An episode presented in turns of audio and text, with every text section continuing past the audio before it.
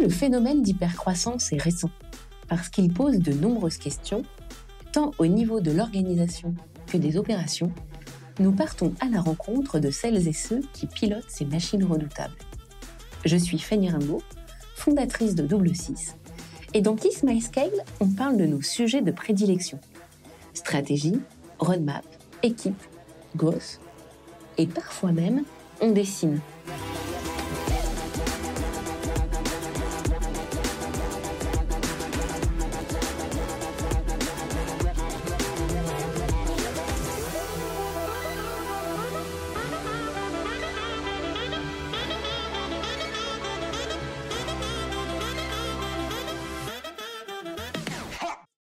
N'est pas coutume, aujourd'hui l'interview est à distance.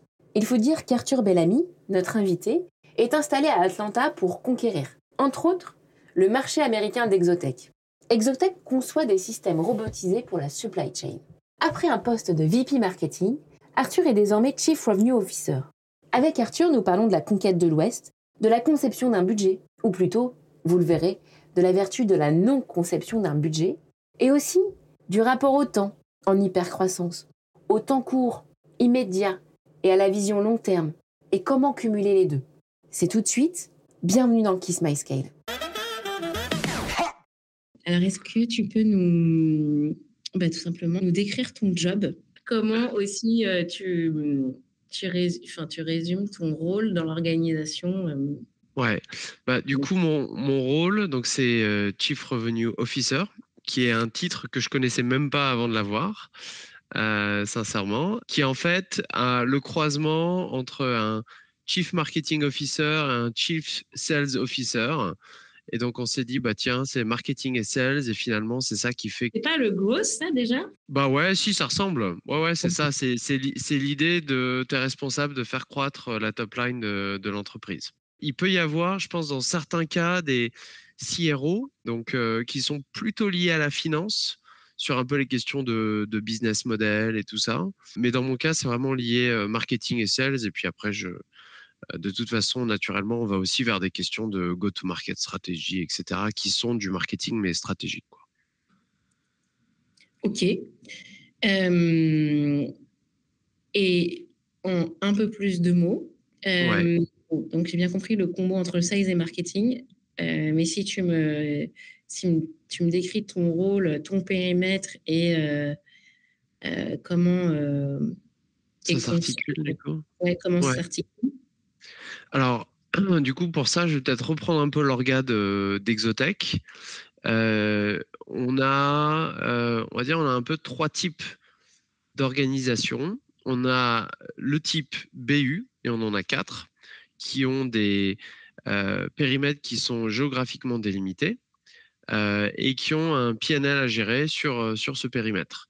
Et eux, leur job, c'est de bah, maximiser leur, leur business localement. on a un autre type d'organisation qui s'appelle product, dans lequel en fait on, design et puis on produit nos robots. Et donc product vend ensuite ces robots au business unit. Et puis, on a un dernier type euh, d'unités qui sont plutôt des unités fonctionnelles. Donc là, ce n'est pas des business units, c'est vraiment des, des, lignes fonctionnelles. Donc, si c'est des matrices, ça va être euh, ce qui va intersecter en fait les business units.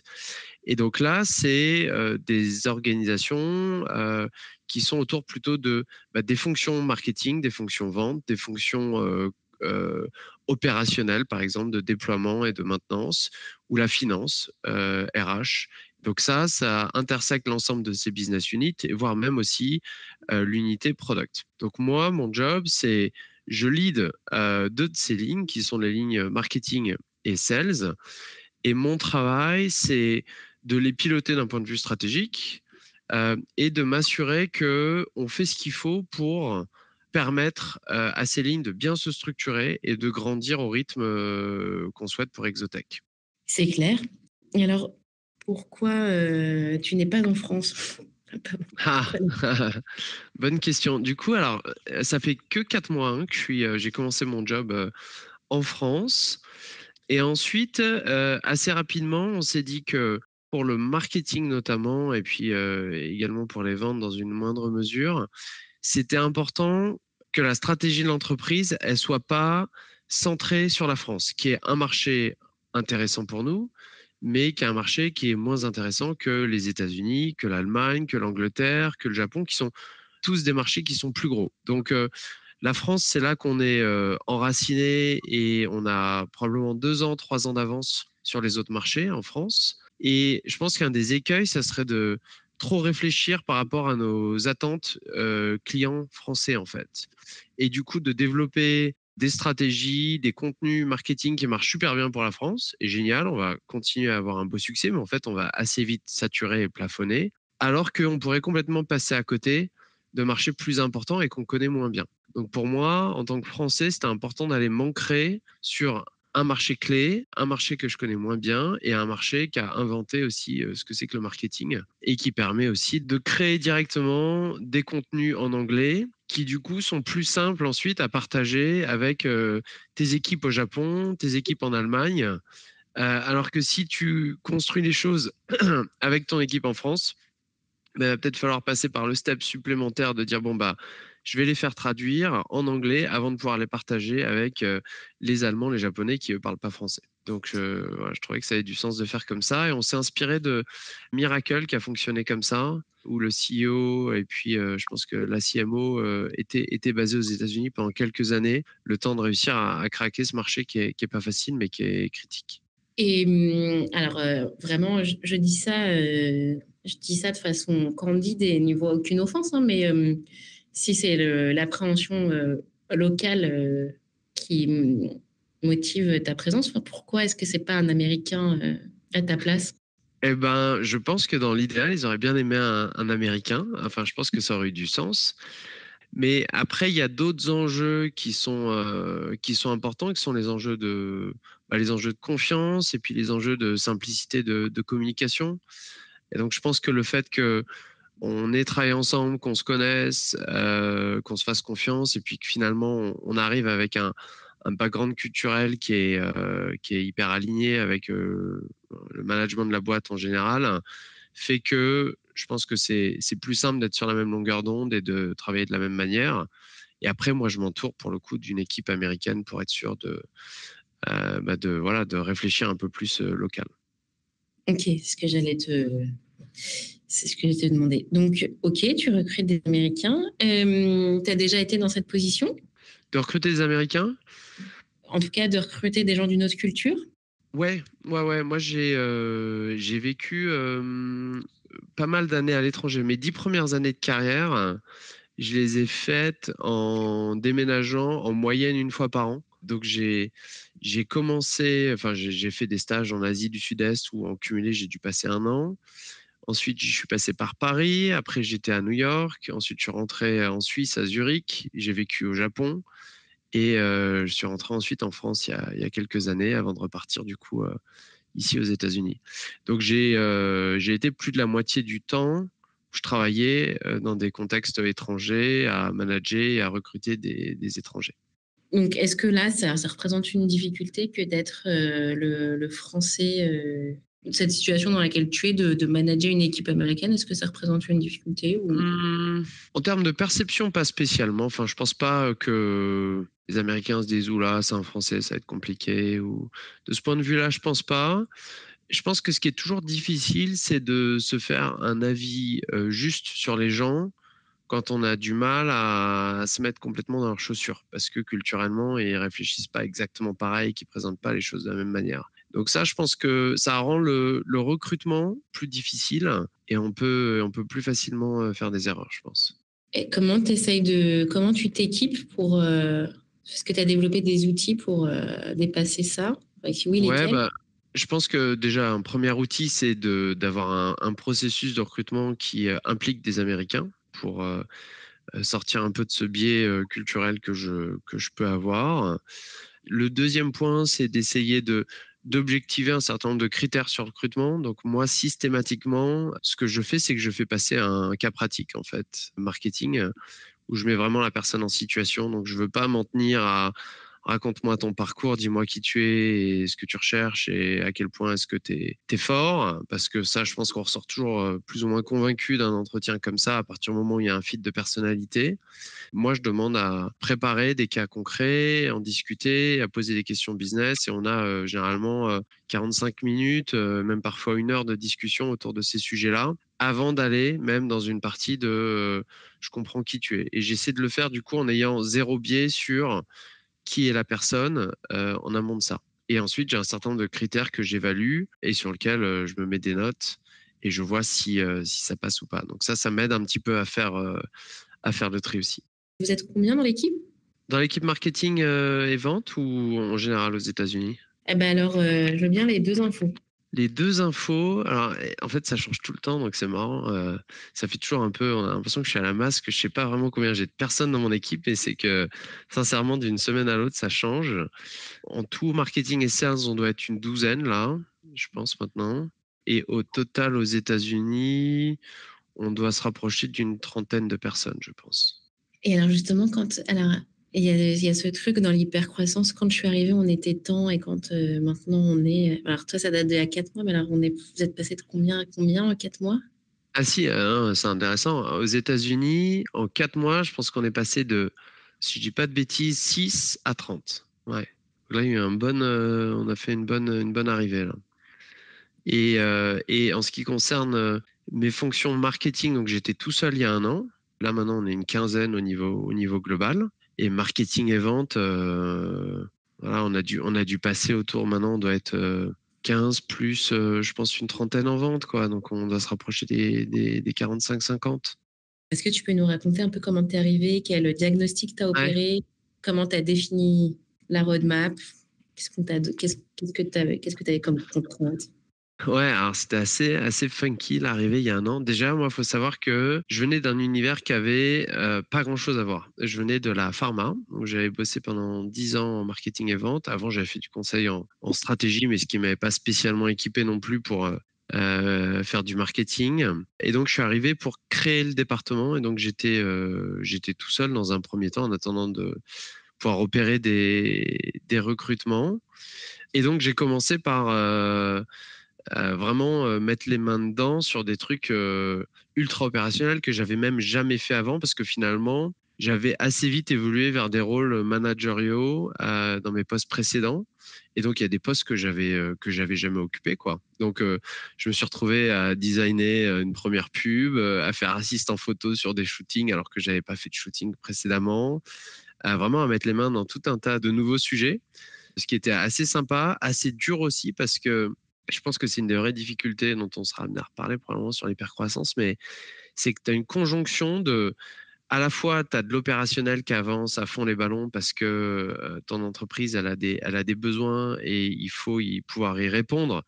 Et si tu es là et puis que tu produis rien, les gens ils se disent bah ok, on a embauché un mec, mais à quoi il sert quoi? Et en même temps, si tu fais pas l'effort d'emblée de structurer les choses pour poser une stratégie, une roadmap, euh, commencer à recruter les bonnes personnes avec les bons profils aux bons endroits, etc. Et ben au bout de 6 mois, 12 mois, tu es toujours euh, à essayer d'être au four au moulin et euh, tu es un peu un headless chicken à courir à droite à gauche. Et donc, tu n'amènes pas la valeur que le marketing ou les ventes peuvent amener dans l'organisation.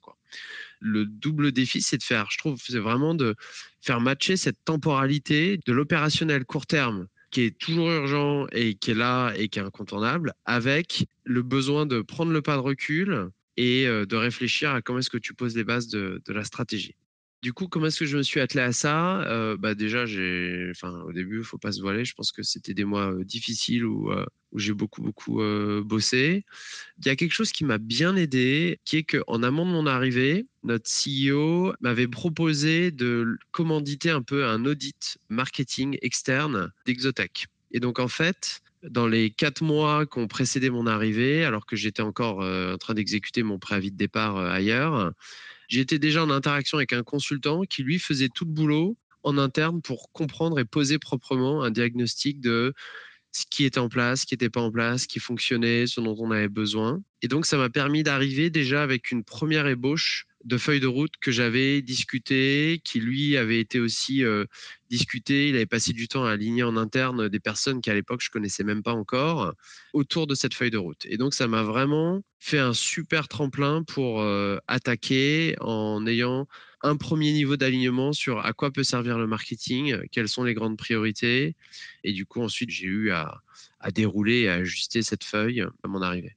Alors, je, suis, hyper curieuse. À quoi ressemble cette feuille? Quelles étaient la priorité il y a un an chez Exotech bah, du coup, l'ambition, elle était assez, assez générale et assez vague. C'était juste de dire, bon, bah, il va falloir créer du lead pour les vendre, quoi. Et, et voilà, dans trois ans, il faut qu'on fasse un demi milliard de chiffre d'affaires. Donc, bah, vas-y, quoi, fais ce qu'il faut. Mais alors la feuille de route marketing, en fait, tout était à construire. Donc, il y, en avait, il y en avait franchement un petit peu partout. Il y avait un besoin pour moi sur les, sur les priorités. Je pense que c'était déjà de mieux positionner notre produit et notre proposition de valeur. Et ça, je pense que le marketing stratégique avait jamais vraiment été fait.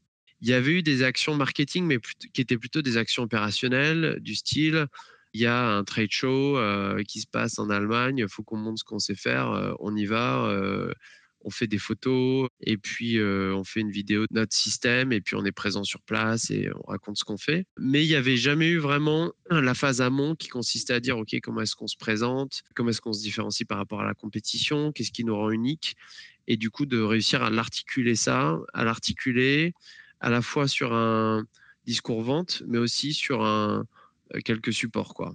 Tu dis parce que j'imagine que c'est quand même l'exercice qui se fait, qui, enfin, J'imagine que le document devait quand même exister. Est-ce qu'il y avait quelque chose qui existait, mais dont tu percevais que c'était pas assez euh, consistant? Non, il n'y avait rien qui existait. Il n'y avait rien.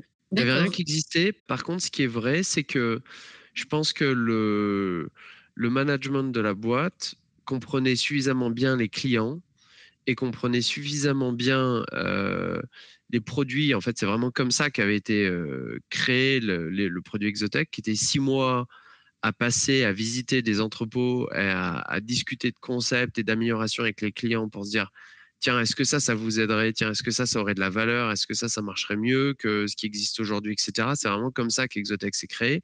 Donc, je pense qu'en fait, c'était pas cristallisé, mais dans la tête des dirigeants et des fondateurs, c'était déjà quelque chose de, en fait, très proche de la réalité marketing dont on avait besoin. Donc moi, mon job, c'était de le, de le formaliser, de m'assurer que euh, c'était pas, pas déconnant. Euh, je l'ai fait tout seul, ça. Je l'ai fait tout seul. Je l'ai fait, je l'ai fait seul parce que pour moi, c'est vraiment euh, la partie la plus stratégique et c'était ma manière aussi de rentrer dans le job en menant des interviews clients, en discutant avec des consultants qui connaissaient l'industrie que moi je connaissais pas, en essayant de comprendre comment est-ce qu'on était perçu, là où on était bon, là où on n'était pas bon. Et j'avais besoin de de le sentir euh, under my skin pour, euh, bah, pour m'approprier ces choses-là. Quoi. Et je pense que de l'externaliser, peut-être ça aurait été un petit peu plus vite, mais en fait, j'aurais, j'aurais été un petit peu à côté de mes pompes euh, et je me serais pas senti légitime sur mon, sur mon job. On est à l'arrivée, ce qui, les chantiers que tu démarres quand tu quand arrives et ensuite. Yes. Donc là, on est sur la strat. Hein. C'est ça. Il va bien falloir des, quelques assets pour pouvoir ensuite dérouler. Exactement. Et les autres points sur lesquels j'étais assez euh, rapidement, je me suis mis en action, c'était les, éléments de, mesure. Et pour deux raisons, parce que le marketing, c'était pas quelque chose de connu chez Exotech. Boîte d'ingé, euh, très orienté, on fait un bon produit puis ça marche tout seul. Et donc, pour moi, il y avait un besoin de de réussir à, convaincre et à faire comprendre aux gens que si on montait une équipe et si on embauchait des gens, ils avaient une vraie valeur ajoutée pour le business et de réussir à mettre les deux choses face à face, c'était. je savais que ça allait prendre du temps avant d'arriver à avoir ces datas et donc très vite j'ai voulu m'atteler à dire mais il va falloir un moment que je rende un petit peu des comptes, surtout si j'ai envie de, faire grossir et de développer ce département et de montrer tout ce qu'il apporte. Donc, je me suis aussi attelé assez vite à, structurer tout cet aspect data. Donc, ça, c'était pour la première raison.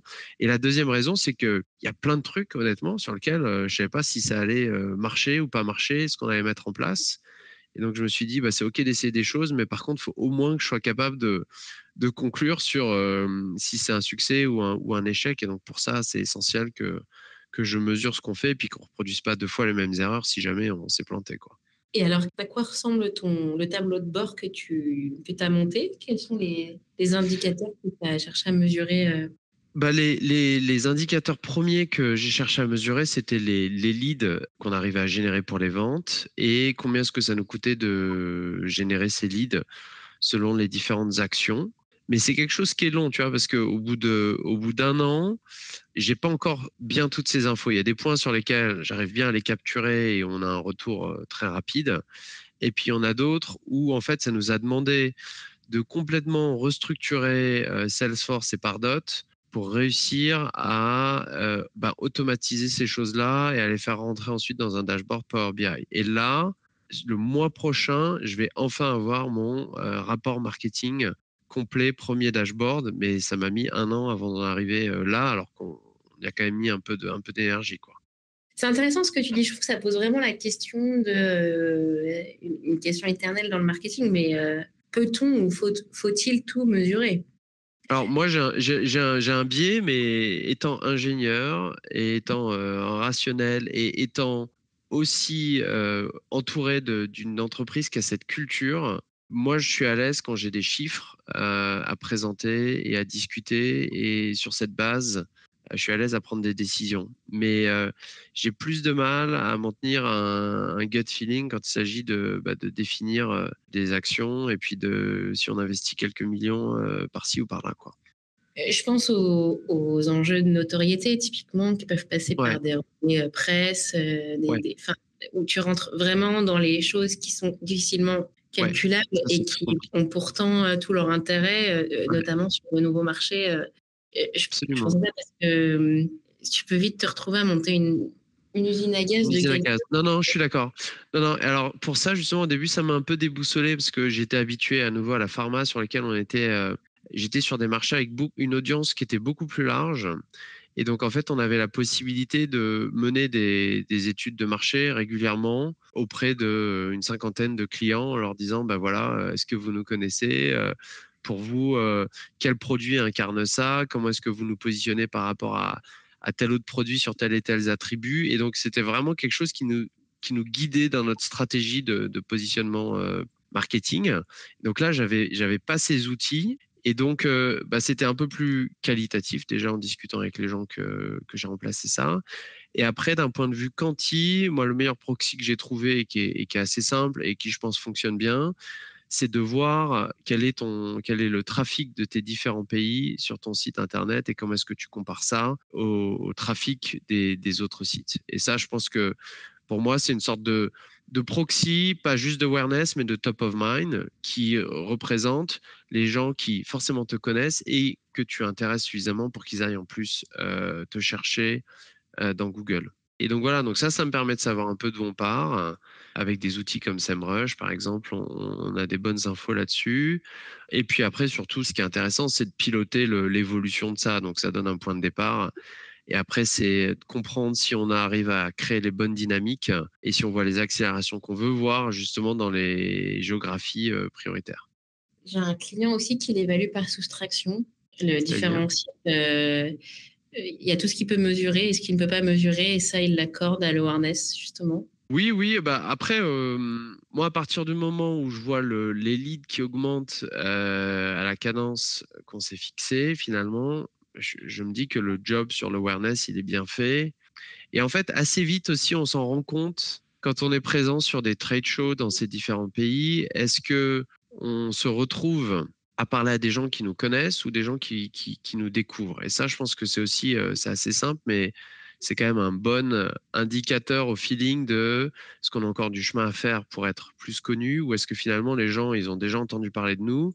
Et ils viennent nous voir pour creuser, approfondir et commencer à discuter de projets euh, concrets avec nous. Et ça, je trouve que sur deux, trois jours, on a quand même un volume de plusieurs centaines de personnes qui passent qui permet de se faire une bonne idée sur, euh, sur ce type de choses. Mais ça t'arrive à le. Comment tu le traques Je le traque pas. Ça, pour le coup, c'est vraiment du, du, feeling. Ça, c'est du feeling. Ah, d'accord. Et alors, euh, moi, j'adore parce que, si tu veux, on a lancé ce hors-série avec une hypothèse qu'il existait peut-être un pattern sachant que ça va, ça va peut-être plaire à l'ingénieur, mais un pattern du, marketing en hyper croissant alors, je ne vais pas te spoiler hein, sur ce qu'on observe, mais s'il y en a, du coup, quel est votre pattern? Qu'est-ce que tu as mis en place comme structure d'acquisition et de notoriété qui ressemble à la machine qui te convient vu où vous souhaitez aller? Alors, concrètement, en fait, c'est quoi ta question? C'est quels sont les leviers sur lesquels, les leviers marketing euh, sur lesquels on va, on va s'axer? Oui. Quelle est ta, ta machine d'acquisition? Comment est-ce qu'elle est construite? Alors, euh, c'est pas encore complètement, euh, forcément parfaitement structuré. Hein, et je pense que c'est aussi euh, cette idée que quand tu es dans une boîte en hypercroissance et que tu pars de, de zéro, tu es toujours finalement à, à courir derrière ce que tu as envie de mettre en place. Et tu as plus d'idées que de temps pour euh, les réaliser. Donc je pense qu'on est toujours un peu dans une course en avant sur, euh, sur ce genre de choses.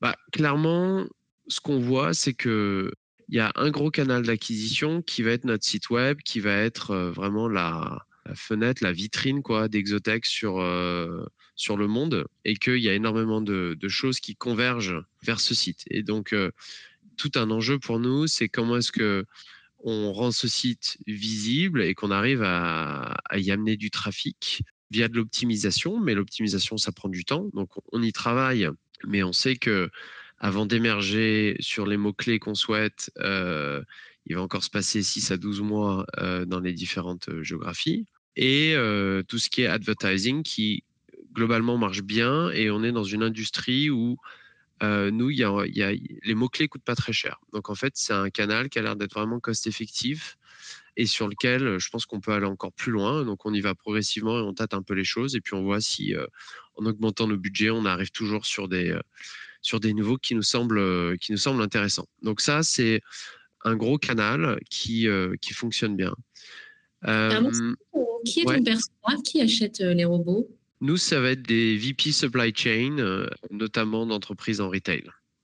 Ok, j'entends déjà, euh, moi, des, Oui, mais notre persona, il fait pas de recherche sur Google. je ne sais pas pourquoi j'entends la voix du, la, voix de, du détracteur. Est-ce que, euh, d'ailleurs, ça un, un, sujet chez toi de convaincre que si c'était, enfin, on pouvait se servir de ça pour pour acquérir des leads ou pas du tout? Enfin, tu avais déjà là des, des fondeurs qui étaient euh, convertis où il a fallu les évoluer Non, moi j'ai des j'ai la chance d'être dans une boîte où euh, pour le coup les gens font enfin en tout cas euh, notre CEO nous fait hyper confiance et fait hyper confiance de manière générale aux, aux gens qui l'embauchent. Il considère qu'il y a des sujets qu'il connaît, il y a des sujets qu'il ne connaît pas. Le marketing, il ne connaît pas. Donc, euh, à partir de ça, euh, c'était un peu carte blanche pour faire quelque chose qui ait du sens. À partir du moment, à nouveau, où moi, je j'exige du coup de moi-même d'être capable de rendre des comptes sur euh, OK, on a mis 4 millions pour faire ça, mais voilà ce, qu'on, ce, à quoi on peut contribuer. Quoi. Donc, il n'y a pas eu besoin de d'évangéliser qui que ce soit sur est-ce qu'il faut faire du SEO ou SIA ou etc. Et l'autre point, c'est que moi, je suis. Euh, alors, c'est peut-être un peu exceptionnel, euh, mais moi, je suis dans une démarche où j'essaie énormément de choses. Et comme je te disais, je mesure ce que je fais. Et probablement qu'il y a beaucoup de choses qui ne marchent pas et quelques-unes qui marchent. Mais j'ai du mal à dire à l'avance ce qui va marcher ou ce qui va pas marcher parce que j'ai pas forcément été sur ce marché au, au préalable et parce qu'il n'y a pas de mode d'emploi qui existe sur comment on fait du marketing chez Exotech. Donc, il y a probablement un petit peu de, gâchis de ressources dans un premier temps, qui est, ben, on va tenter, euh, on va tenter ça. Mais par contre, je pense que moi, mon objectif, c'est pas d'être dans une optimisation de mes ressources marketing. Aujourd'hui, c'est d'être dans une maximisation de notre croissance. Et du coup, je préfère investir 100 000 euros, 200 000 euros dans un truc qui marche pas, mais d'être capable de comprendre que ça n'a pas marché et de pas refaire l'erreur une deuxième fois, plutôt que d'économiser cet argent, de passer à côté et potentiellement de manquer un levier qui marche. Donc moi, je, suis un peu sur les leviers tous azimuts. Euh, je fais de la presse, donc je fais de l'optimisation. On va avoir une roadmap événementielle aussi super chargée, virtuelle, non virtuelle.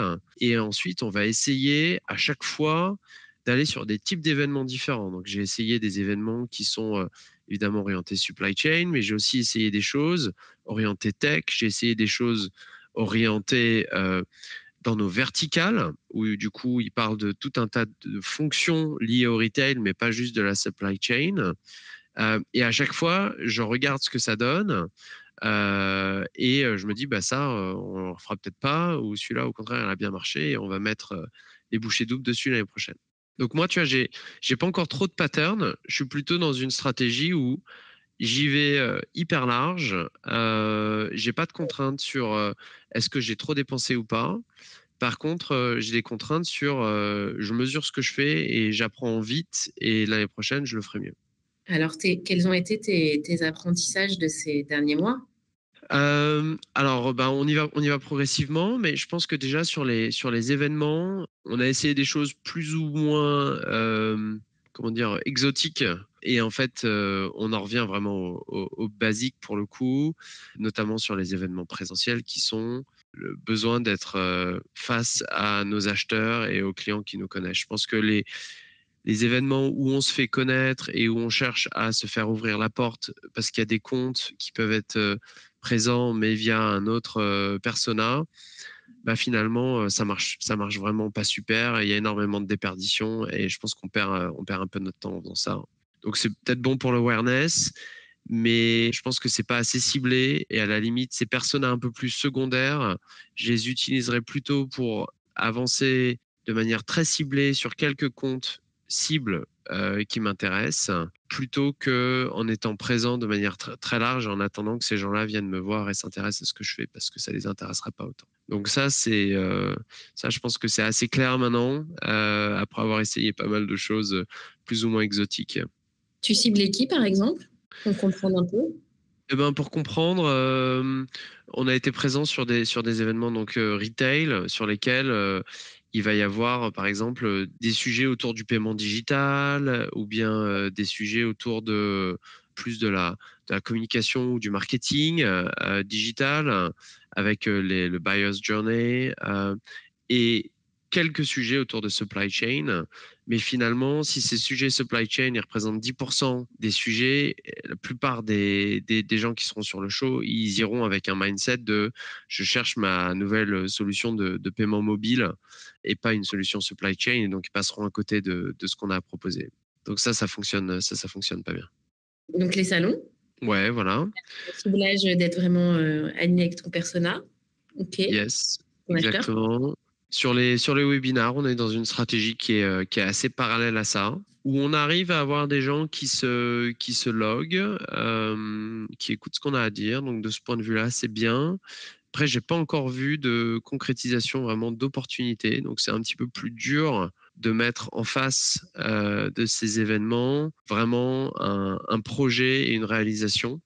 Je pense que ça contribue au bouche à oreille, ça contribue à l'awareness, mais c'est pas aussi efficace qu'un un salon en présentiel où tu rencontres des centaines de personnes. Autre, euh, autre euh, ouais, la presse c'est assez, euh, assez intéressant. Je pense que ça marche bien, notamment quand il y a des installations qui sont en place et des clients qui sont des clients avocats qui sont prêts à prendre la parole. Et là, on peut avoir des, des jolies histoires et des belles amplifications de, de ce qu'on fait. Donc ça, c'est un point qu'on utilise aussi. Et clairement, ce qu'on voit, nous, en tout cas, c'est qu'il y a, quand même vraiment deux, marchés distincts. Il y a la France, où euh, il y a un peu un côté cocorico, euh, une licorne française, made in France, on est fiers.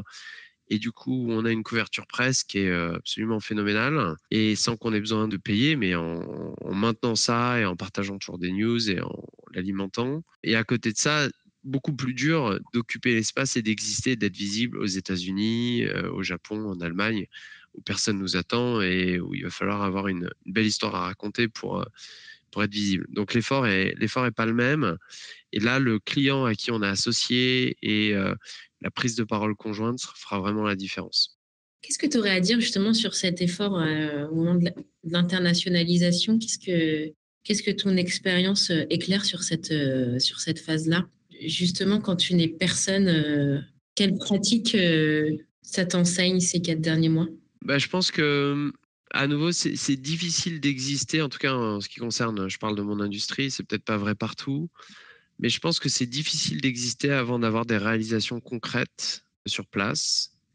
Et il y a un côté marrant qui est que chaque pays se considère euh, différent et chaque pays est persuadé que tant que tu n'as pas fait tes preuves dans son pays, euh, tu n'as pas fait tes preuves tout court. Donc ça, c'est vraiment ça, c'est un truc. Alors là, c'est un pattern qu'on retrouve partout pour le coup.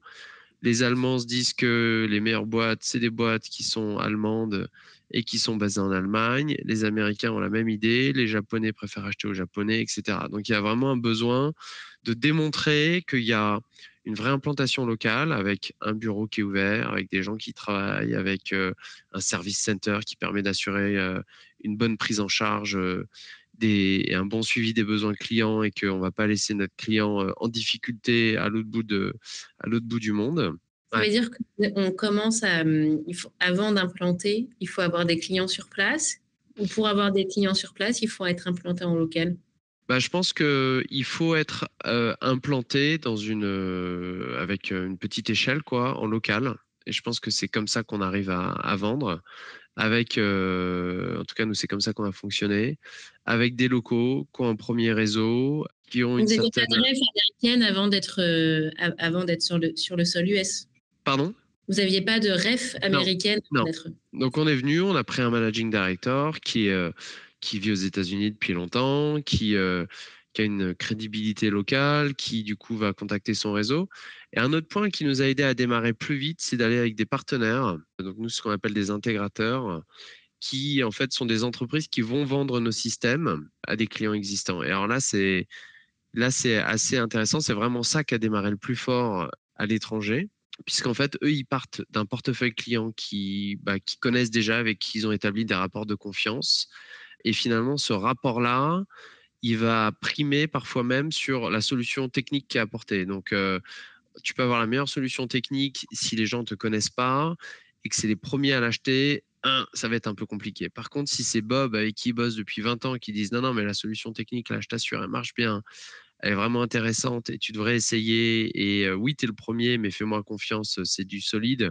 Et les petits jeunes derrière, euh, ils ont un accent bizarre, mais ils savent quand même ce qu'ils font. Bah, c'est quand même beaucoup, beaucoup plus facile de commencer. Et, ce faisant, en fait, on amorce la pompe avec des premiers noms de marque, des premiers clients américains, des premiers sites à faire visiter euh, à ses futurs clients. Et ça amène aussi un chiffre d'affaires qui rend possible le fait de faire grossir l'entreprise localement, d'amener plus de monde. Et donc, euh, la boule de neige, comme ça, commence un peu à se, construire. Où est-ce que tu, tu projettes euh, Exotech dans six mois? Bah, je projette, je pense qu'on on se rapprochera des, des 200 millions de chiffres d'affaires, je pense. Peut-être un petit peu moins. Et euh, on sera 600 euh, personnes environ. Donc, euh, ça, va être, ça va représenter à peu près le double de il y a, il y a, il y a quatre mois. Donc, ça reste notre ambition de, de continuer sur ce rythme de doubler tous les ans. Et toi, dans six mois, tu es satisfait si quoi? Moi, je suis satisfait dans six mois si on a euh, signer euh, des projets qui permettent de continuer à doubler la taille d'Exotech l'année prochaine. Moi, c'est vraiment ça que je vais regarder. Il y a un délai qui se passe entre la réalisation de notre chiffre d'affaires et la signature de contrat. Et donc finalement, notre chiffre d'affaires de 2023, il va être joué à 50% en 2022. Donc je serai satisfait si j'ai euh, bouclé mon order intake de cette année de manière à assurer euh, la croissance euh, pour l'année prochaine. C'est ça que je vais regarder. Et actuellement, ton plus gros caillou dans la chaussure, qu'est-ce que ce serait? Je pense que c'est le recrutement. Je pense que c'est la capacité à, à, recruter des gens qui sont vraiment euh, top talent parce que c'est, ça fait une énorme différence entre avoir des gens qui sont bien et d'avoir des gens qui sont top, surtout dans les ventes. Surtout quand il s'agit de vendre des systèmes à plusieurs millions où en fait quand le client signe, in fine, il va signer parce que il se dit qu'en face de lui, il a un mec qui est plus fort que lui et qu'il lui fait complètement confiance. S'il a un mec qui fait le job mais qui l'inspire pas plus que ça, ce sera compliqué, surtout sur un nouveau produit comme le nôtre, de, le faire. Et donc d'être capable d'attirer ces gens-là en étant une start-up étrangère pas connue, c'est pas facile. Et de le faire dans un temps suffisamment rapide pour ben, être le temps du business et de, nos ambitions de croissance. C'est pas évident et souvent on se pose la question de ok j'ai un mec sous la main, euh, il fera le job, ah il me fait pas rêver, je l'embauche ou je l'embauche pas? Et nous ce qu'on dit c'est on l'embauche pas. Mais du coup, ça met un petit peu plus de temps. Mais on pense que c'est comme ça qu'on arrive à, se mettre dans la meilleure position pour bah, dérouler notre feuille de route sur les, sur les deux, trois prochaines années. Quoi.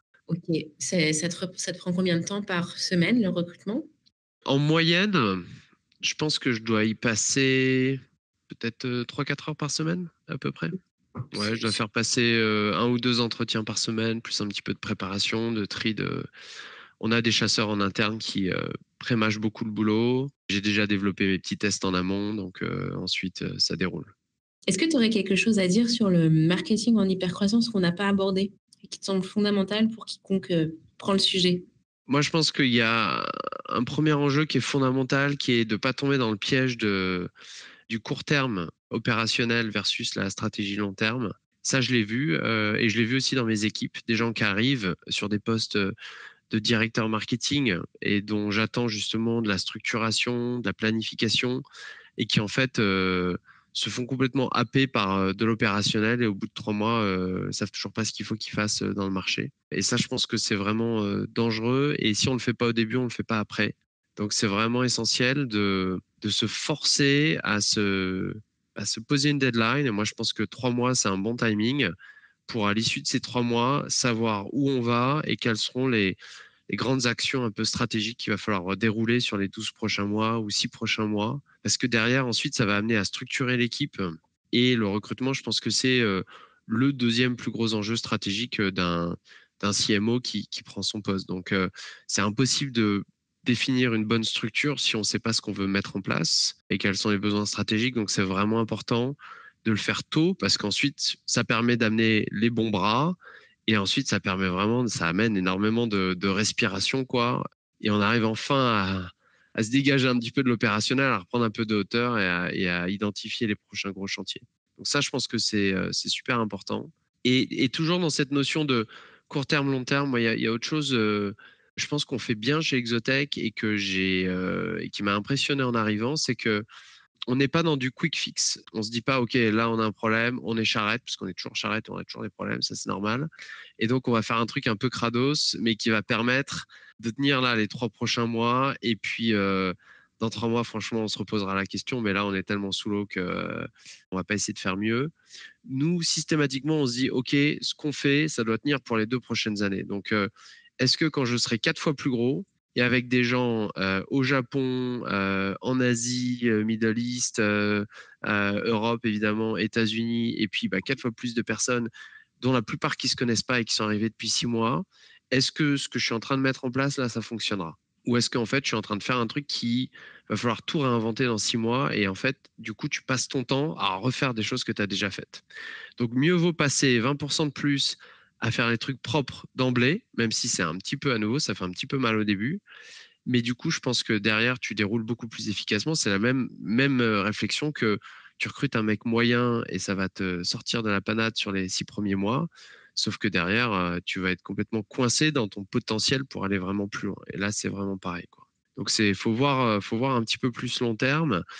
Et il n'y a personne qui, qui, le fera pour toi. Il n'y a personne qui va te mettre ces deadlines. Et donc, c'est vraiment à toi de, de, te pousser pour le faire. Donc, ça, je pense que c'est euh, vraiment un des, un des, enjeux qui est clé.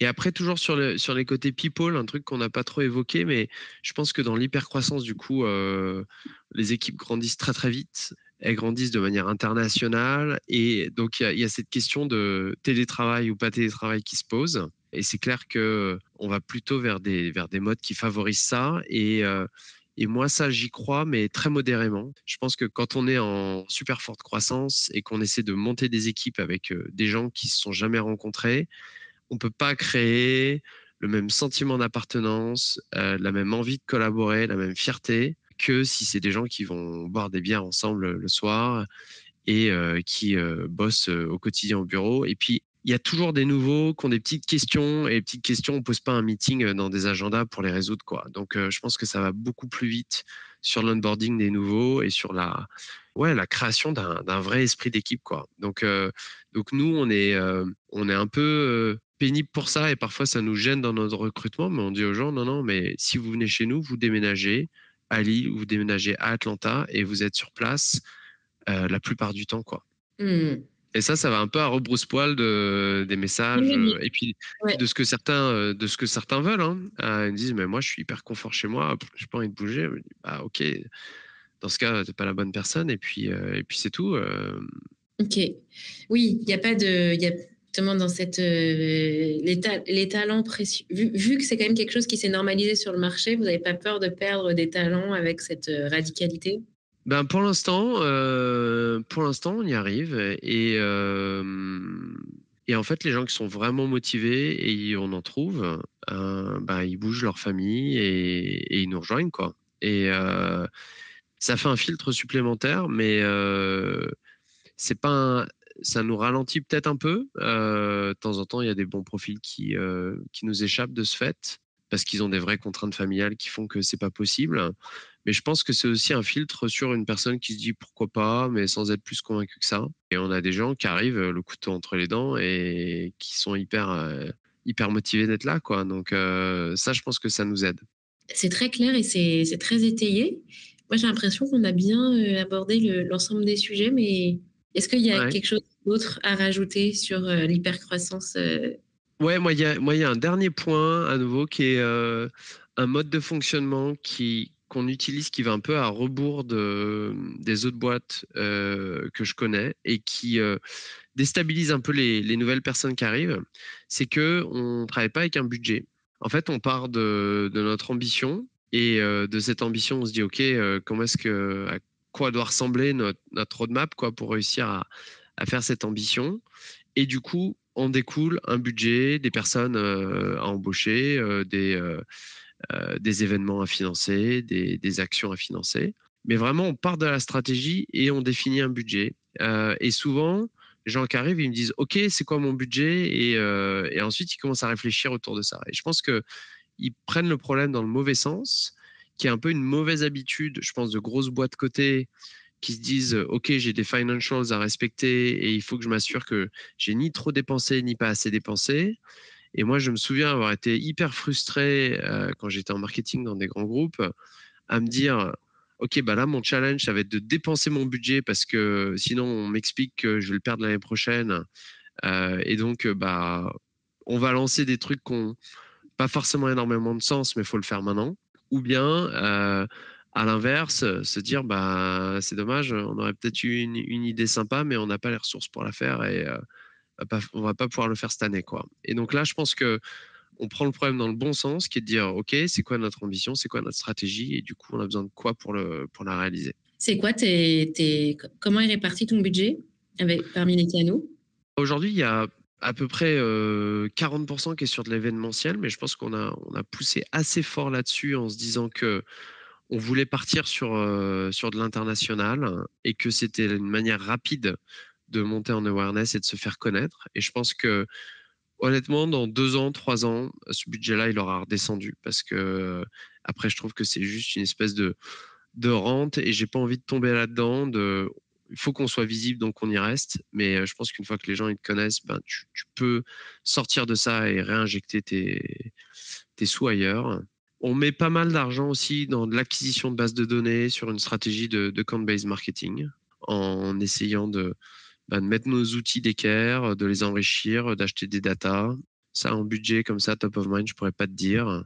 Et le contenu représente une, bonne partie aussi de, de ce qu'on veut faire, notamment des contenus vidéo, puisqu'on est sur des solutions qui sont euh, visuelles et qui, du coup, euh, méritent, euh, je trouve, d'être mises en vidéo pour donner envie aux gens de s'intéresser à ce qu'on fait. Donc, le paid, finalement, le paid, euh, je ne saurais pas te dire combien ça représente aujourd'hui du budget. À nouveau, moi, je ne suis pas challengé sur mon budget. Je regarderai, je regarderai, non, mais je regarderai plus. Donc, je, je connais, euh, je connais pas tant que ça et je le suis pas tant que ça. Par contre, ce que je vais regarder, c'est mes actions euh, une à une. Et est-ce que j'arrive à y retrouver un, un retour sur investissement Est-ce que j'ai intérêt à plutôt y mettre un petit peu plus ou plutôt y mettre un petit peu moins? L'ABM, comment est-ce que tu aurais quelques quelques mots à dire sur, ce, sur cette méthode? Ouais, alors, euh, gros, gros sujet que je trouve euh, vraiment intéressant. Euh, plus long à mettre en place que ce que je pensais, parce que, à nouveau, une grosse, la, le travail de fond pour dérouler une stratégie ABM propre est hyper long en fait. De mettre d'équerre ces bases de données et de mettre d'équerre ces différents outils et d'avoir des processus qui soient clean pour mettre ça en place, honnêtement, ça prend vachement de temps. Euh, et donc là, enfin, je pense que ça a dû nous prendre six mois à, mettre ça un petit, peu, un petit peu en place. Et après, ça demande aussi d'être alimenté dans du contenu de qualité qui est, euh, qui évidemment la condition sine qua non à, à bien faire fonctionner les choses. Donc là, on commence, je trouve, juste à avoir euh, quelque chose qui commence un petit peu à, à tourner autour de ça, mais j'ai pas encore assez de recul pour dire est-ce que c'est une stratégie qui fonctionne bien ou pas bien. Euh, je pense que c'est encore un peu trop tôt pour le dire ça. Et pour les non-initiés, est-ce que tu peux expliquer le processus et le travail, comment s'est déroulé le travail de ces six mois? Ouais, alors il euh, faut que j'essaie de me replonger un petit peu dedans. Mais du coup, ce qu'on s'est dit sur, euh, sur l'ABM, on a commencé par euh, définir. Euh, en fait, c'est toute cette notion de, de lead generation autour de, de comptes qui sont des comptes, on va dire, suffisamment peu nombreux pour pouvoir être adressés via, des, via nos databases. Quoi. Et donc, ce qu'on fait, c'est que on a, on a défini le type de compte qui nous intéresse, on a défini les géographies qui nous intéressent. Et ce qu'on ce qu'on fait, c'est qu'on constitue une base de données de ces comptes-là, soit qu'on achète, soit qu'on scrape nous-mêmes via différents outils, qu'on vient consolider euh, bah, dans, des, dans des outils de, de, data management. Et ensuite, cette base, ce qu'il faut, c'est petit à petit l'utiliser pour commencer à pousser du contenu à ces différentes personnes et tout en continuant ensuite à la, à la cleaner et à la faire vivre. Quoi. Et donc, euh, l'objectif, en fait, c'est créer de l'engagement, de comprendre qui répond à quoi. Et au fur et à mesure, en fait, ça nous aide à incrémenter euh, le niveau de score qu'on implémente à nos, à nos leads jusqu'à ce qu'on les considère suffisamment chauds et intéressés par ce qu'on fait pour à ce moment-là passer le relais au business development en disant voilà là on a quelqu'un qui euh, semble vraiment intéressé par tel et tel sujet et c'est le moment de le contacter. Très clair. Alors du coup j'ai peut-être un, dernier mot, le mot euh, que tu associes à ton job, à, cette, euh, à ce moment de ta carrière où tu es chez Exotech. Si tu devais, tu peux être ingénieur poétique, c'est, le mot.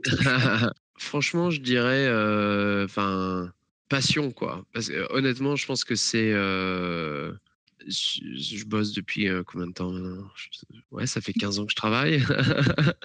et, je pense que cette année-là, passée avec Exotech, je pense que c'était euh, ouais, l'année juste la plus, la plus intense et, et, la plus riche de ma carrière, quoi. Où à la fois, il y a, y, a, y a, énormément de choses à inventer, mais en ayant vraiment les, les leviers et puis la, la confiance de, voilà, du, PDG pour, pour faire ce que j'ai envie de faire, quoi.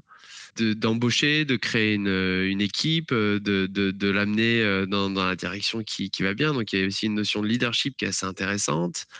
Euh, donc euh, ouais, je, me retrouve beaucoup plus souvent à penser et à parler boulot, mais, mais volontairement, quoi, que ce que je j'ai jamais fait par le passé, quoi. Je pense que la limite est est un petit peu plus flou parce que juste, je suis, je suis à fond et, et j'adore et, et, je, et je me sens tellement associé au succès de l'entreprise euh, par rapport, au, je pense, aux plus gros groupes dans lesquels j'ai travaillé précédemment que ça fait une différence énorme. Donc, euh, donc ce serait ça, je pense, mon mot. Bah, je te propose qu'on se quitte là-dessus alors, Arthur. Ouais, ça marche.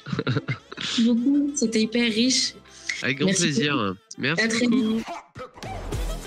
Oh Kiss My c'est fini pour aujourd'hui. Toutes les bonnes choses ont une fin. Mais vous avez aimé cet épisode? Faites-le savoir sur votre plateforme de podcast préférée. Et pour discuter marketing et hypercroissance, prolongeons la discussion sur LinkedIn.